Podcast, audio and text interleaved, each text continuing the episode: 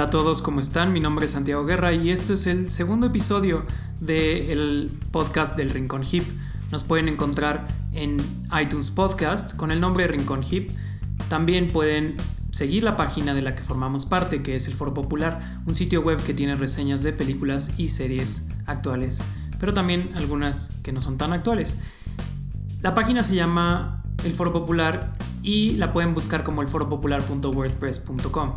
También pueden seguir al Foro Popular a través de sus redes sociales, el Foro Pop en Facebook y arroba el Foro Pop en Instagram. Para los que nos sintonizan por primera ocasión, el programa está dividido en tres segmentos. El primero se habla de la noticia de la semana, es decir, una noticia que es relevante tanto en el mundo de la cultura pop como en el mundo del cine y la televisión. Después, hablamos de la película de la semana, una película que particularmente me haya impresionado o que particularmente haya destacado. Puede ser actual o puede ser que esté por ahí en Netflix o en algún otro sitio web. Y por último, la serie de la semana, en donde hablamos igualmente de una serie que es relevante a pesar de no ser actual, o que quizás sí sea actual y sea relevante. Comenzamos.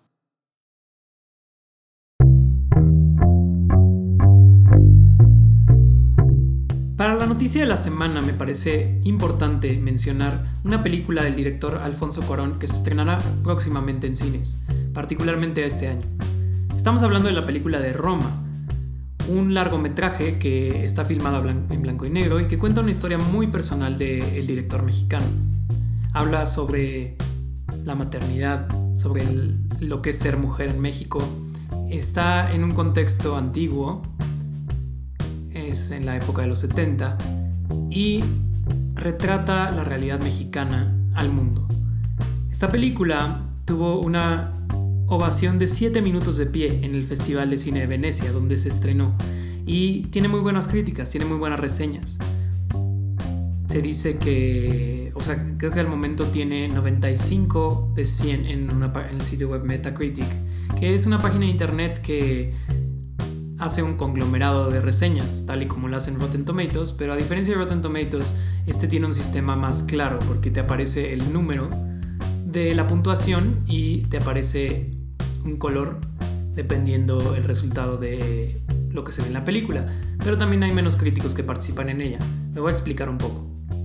Si tu película es buena, en el sitio de Metacritic va a salir un cuadrado verde y saldrá la puntuación. Por ejemplo, la película de Roma tuvo 90, ha tenido 95 puntos, o 96, si no me equivoco, hasta ahora en el sitio web.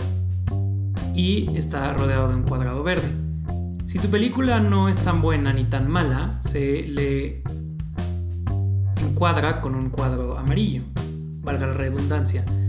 Y aparecerá la puntuación, que la puntuación sería como de 60, entre 60 y 50 yo diría.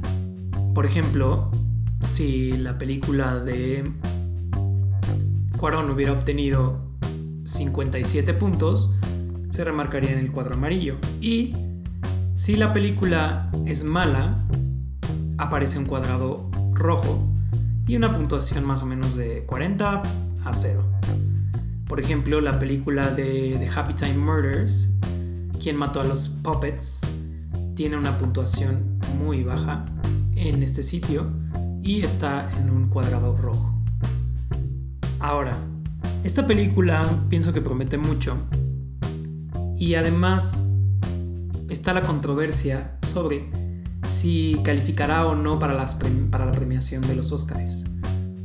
¿Por qué no podría calificar? Porque las premiaciones tienen una relación complicada con los servicios de streaming y esta película de Cuarón se estrenará en cines y también en la plataforma de Netflix.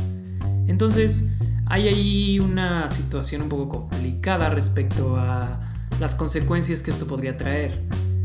Pero Cuarón sí quiere más Óscares, sí quiere competir en las premiaciones. Entonces, él estrena su película en cines de hecho, este fin de semana lo estrenó en el cine Tonala con una recepción bastante positiva de las personas que pudieron asistir a esta función. Y gracias a esa pequeña función, esta película digamos que tiene lo necesario para poder calificar en la premiación de los Oscar. Y por supuesto, no solo para Cuarón esto sería una noticia agradable, sino también para Netflix, el imperio de streaming que ha conquistado la televisión, las series, los programas de revista, los talk shows, los programas de cocina, en fin, Netflix tiene mucho contenido del cual ahorita es rey.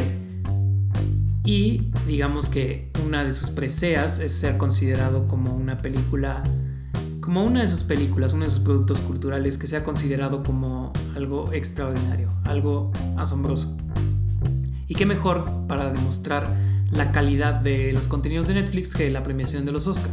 Entonces, por supuesto que Netflix está ansioso por obtener esa, eh, esa ganancia, esa victoria de Cuarón o por lo menos ser considerada en las nominaciones.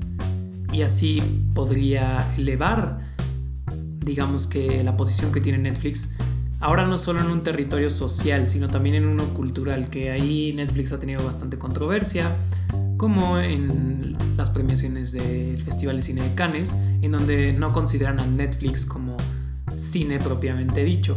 Y de hecho hay varios directores que no se muestran a favor de la plataforma como vía de entretenimiento. Ahí existe un debate interesante. ¿Netflix es cine o no? Hay gente que dice que sí es cine porque representa historias de modo audiovisual y el chiste es contar la historia, ¿no? no importa la plataforma. Y hay otras personas que dicen que el ver una película o una serie en tu celular no puede ser considerado cine, porque no está en un medio en el cual pueda transmitirse, digamos, de una manera óptima o de una manera de calidad. O sea, digamos que ver una película en Netflix deprecia el valor del producto final. Y podría ser que así sea, pero no por eso debes de dejar de considerar a la plataforma de Netflix como una vía satisfactoria para poder sacar un producto audiovisual. Pero esa es mi opinión. ¿Ustedes qué opinan? ¿Netflix es una plataforma óptima para sacar cine, para hacer contenido cinematográfico o más bien el cine solo se puede ver en el cine y la tele solo en pantallas de televisión. Por favor, no duden de mandar sus comentarios en Facebook a arroba el pop, en Instagram a arroba el pop o nos pueden escribir en nuestro correo electrónico elforopop arroba gmail.com si tienen algunas inquietudes que sientan que yo les pueda resolver. Como conclusión de este tema, también les dejo la pregunta la, el nuevo largometraje de Cuarón sería considerado cine, a pesar de que se exhiba en Netflix. Como digamos cine de arte o cine de calidad. O sea, es una plataforma válida Netflix para transmitir el contenido de Cuarón. Por favor, cualquier inquietud que tengan sobre este tema, no duden en escribirnos. Eso es todo para la noticia de la semana.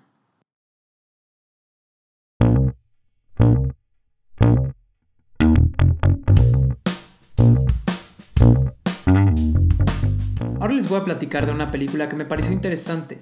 Está en Netflix y se llama Super Dark Times, su título en inglés. Su director se llama Kevin Phillips y esta es su ópera prima. Como guionistas se encuentran Ben Collins y Luke Protrowski. Y está protagonizada por Owen Campbell y Charlie Tahan. El género de esta película es drama y thriller. O thriller. Y la premisa es más o menos así. Dos mejores amigos se ven envueltos en un accidente que cambiará sus vidas para siempre. Para no contarles muchos spoilers, nada más les digo que este accidente es algo muy grave, es algo muy serio. De hecho, tiene, digamos que similitudes esta película con la de Tenemos que hablar de Kevin, porque trata una, un dilema parecido acerca de la angustia juvenil, la angustia adolescente en Estados Unidos. Y nuestros protagonistas, como lo había dicho, son dos mejores amigos que son muy unidos, ¿no? Se llevan muy bien y de repente pasa esta situación que cambia sus vidas y que los pone en duelo contra ellos mismos y contra sus valores y contra lo que ellos creen que está bien y que está mal. Y de hecho es una crítica interesante a la época donde está desarrollada la película, que es en los 90. Una época en donde los teléfonos inteligentes no existían, en donde los padres no se preocupaban tanto por sus hijos y dejaban que hicieran lo que quisieran porque no había forma de estar tan pendiente de ellos. Y en una época donde los jóvenes en realidad tenían mucho tiempo libre y no sabían qué hacer con él. Entonces hacían todo tipo de travesuras o de cosas como para desahogar ese tiempo libre y desahogar esa, ese vacío que tenían, ¿no? Y eso me parece que esta película lo explora de una forma muy interesante. Es palpable que este no es un mensaje positivo en torno a la juventud, porque poblado de Nueva Inglaterra y el pueblo tiene algo extraño porque realmente como que nadie está haciendo cosas, o sea, es un lugar pues muy vacío y desolado. Entonces, definitivamente el punto más acertado de esta cinta es la atmósfera. Realmente estás tenso todo el tiempo porque todo, toda la construcción del escenario, de los personajes, del tono de la película está muy bien reflejado. O sea, realmente te deja como ansioso por ver qué va a pasar o por ver qué puede ocurrir con estos personajes. Es algo curioso porque no es algo que suceda en la cinta lo que la hace trascender, sino lo que no sucede, cómo se construyen las escenas más que las escenas en sí. Pero por supuesto también es un punto débil para la película porque la trama puede ser un poco floja. No sé si hubiera hecho yo lo mismo de enfocar el protagonismo a un personaje que quizá no tenga tanto que decir. O sea, la trama se enfoca más en una persona externa al conflicto y no a quien es necesariamente quien tiene el conflicto. Una especie de arco narrativo en donde el protagonista no es quizá activo, sino más bien es un protagonista que, sí, digamos que sufre un cambio, pero el que sufre el mayor cambio es su contraparte. Y eso no lo podemos ver en pantalla. También en mi opinión me parece que el final es un poco apresurado. No sé si... Creo que tiene un muy buen primer acto. Tiene un buen segundo acto. Y el tercer acto no parece tan trascendente porque se siente un poco apresurado, un poco apurado, como si el director hubiera dicho ya, pasaron los 120 minutos, hay que acabar esto, apúrenle. O sea, como que todo lo demás se construyó bien y de repente como que el final llega como al cliché, llega un poco rápido y no sé, como que no se puede experimentar bien la película de esa forma. También, algo que me pareció que no sé si cuadró del todo fue la actuación de la contraparte del protagonista, Josh. Sí, digamos que tiene una personalidad fría y rígida, pero no sé si la actuación fue la mejor o la más convincente. Quizá porque el papel no exigía tanto, porque en realidad era una persona como muy monótona o como muy impredecible. Y pues sí, digamos que tenía los rasgos de alguien diferente, por no decir más en la trama. Pero en general me parece una buena historia que les digo está muy bien contada por la atmósfera y también tiene ambientación interesante y dice algo particular sobre la juventud, no solo en los 90, sino actualmente. Toda esta ansiedad que tenemos y que se acaba consumiendo en alguna cosa no beneficiosa o no bonita. El título no exagera cuando habla de que son unos tiempos súper oscuros.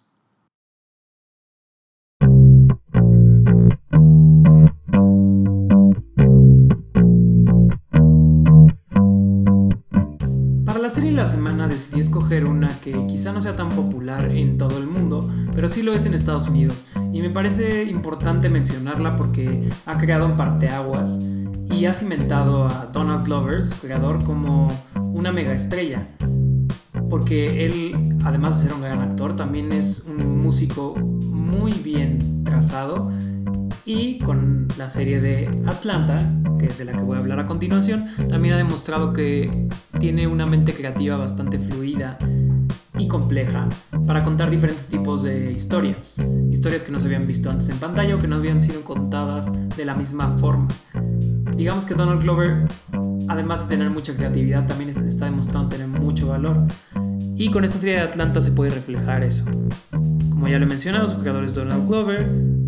Y los protagonistas son Donald Glover, Brian Thierry, Henry, la Keith Stanfield y Sassy Beats podría decirse que es un híbrido entre la comedia y el drama, Y la sinopsis, para quien no la ha visto, es la historia de un ex estudiante desempleado quien quiere ayudar a su primo a volverse la más grande estrella del rap.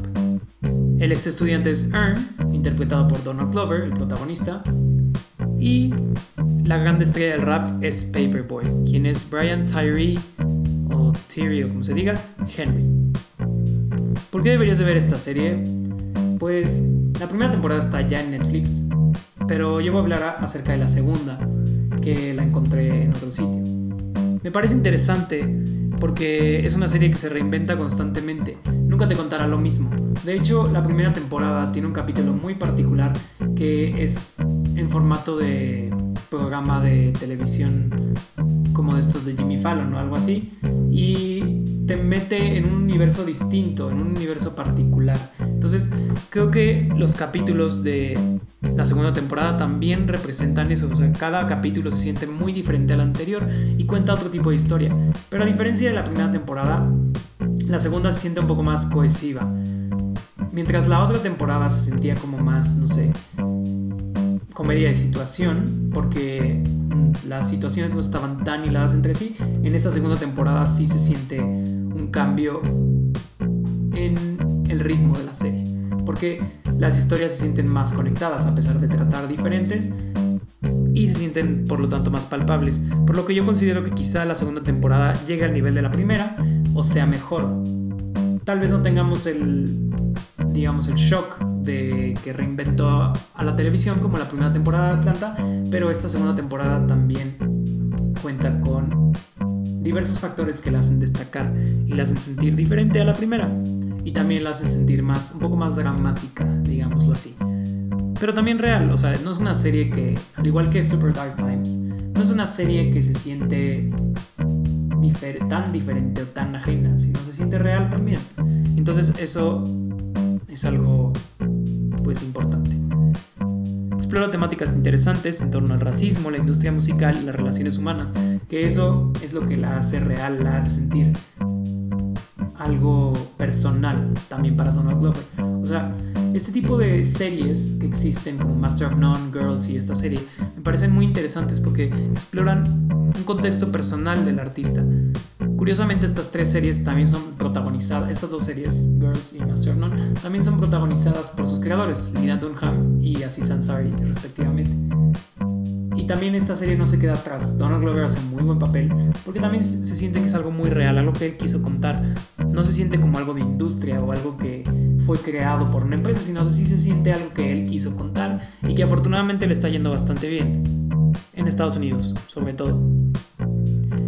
Pero la forma como aborda los distintos temas también es interesante. Cada capítulo explora como un tema diferente acerca del racismo, de la industria musical o de cómo se desenvuelven las relaciones humanas y eso me parece interesante. Es algo que no había visto, por lo menos de una forma tan ingeniosa como en esta serie. Y lo que es interesante también es que es una historia de personajes pequeños e historias pequeñas. Últimamente ya estamos acostumbrados a series como Game of Thrones o Star Wars, donde todo es épico y de proporciones gigantescas y todos los riesgos de los personajes son súper grandes. En esta ocasión tenemos algo que es una historia muy personal y una historia que no afecta más que al círculo interno de ese grupo y a sus vidas. Entonces eso me parece interesante, que explore bajo un microscopio la vida de Ern y de sus amigos y, compañeros. Me parece que es una serie original, entrañable, muy bien contada y que explora diferentes temas, o por lo menos explora los mismos temas pero de un diferente enfoque. Y pienso que en general este tipo de series hablan de la relevancia de que otros sectores de la sociedad expresen sus historias. Porque antes hemos estado varios años con historias de gente de raza blanca, rica, que cuenta sus historias y cuenta lo que les hace conectar con la audiencia. Y está bien, está bien que haya más tipos de historias así, pero también es importante que gente marginada, por decirlo de alguna manera, como la raza negra o las mujeres desgraciadamente y los extranjeros expresen otro tipo de historias, cuenten otro tipo de historias, porque hay muchas historias que necesitan verse, necesitan tener una forma de representación válida. Y la televisión está demostrando romper esos paradigmas en este aspecto, al igual que el cine. Últimamente ha habido historias diferentes contadas por mujeres, contadas por de raza negra, contadas por gentes de otros países y se refleja en productos culturales que pueden ser relevantes o que pueden tener gran magnitud como este de Atlanta. Así que por estas razones les recomiendo ver la serie. La primera temporada la pueden encontrar en Netflix.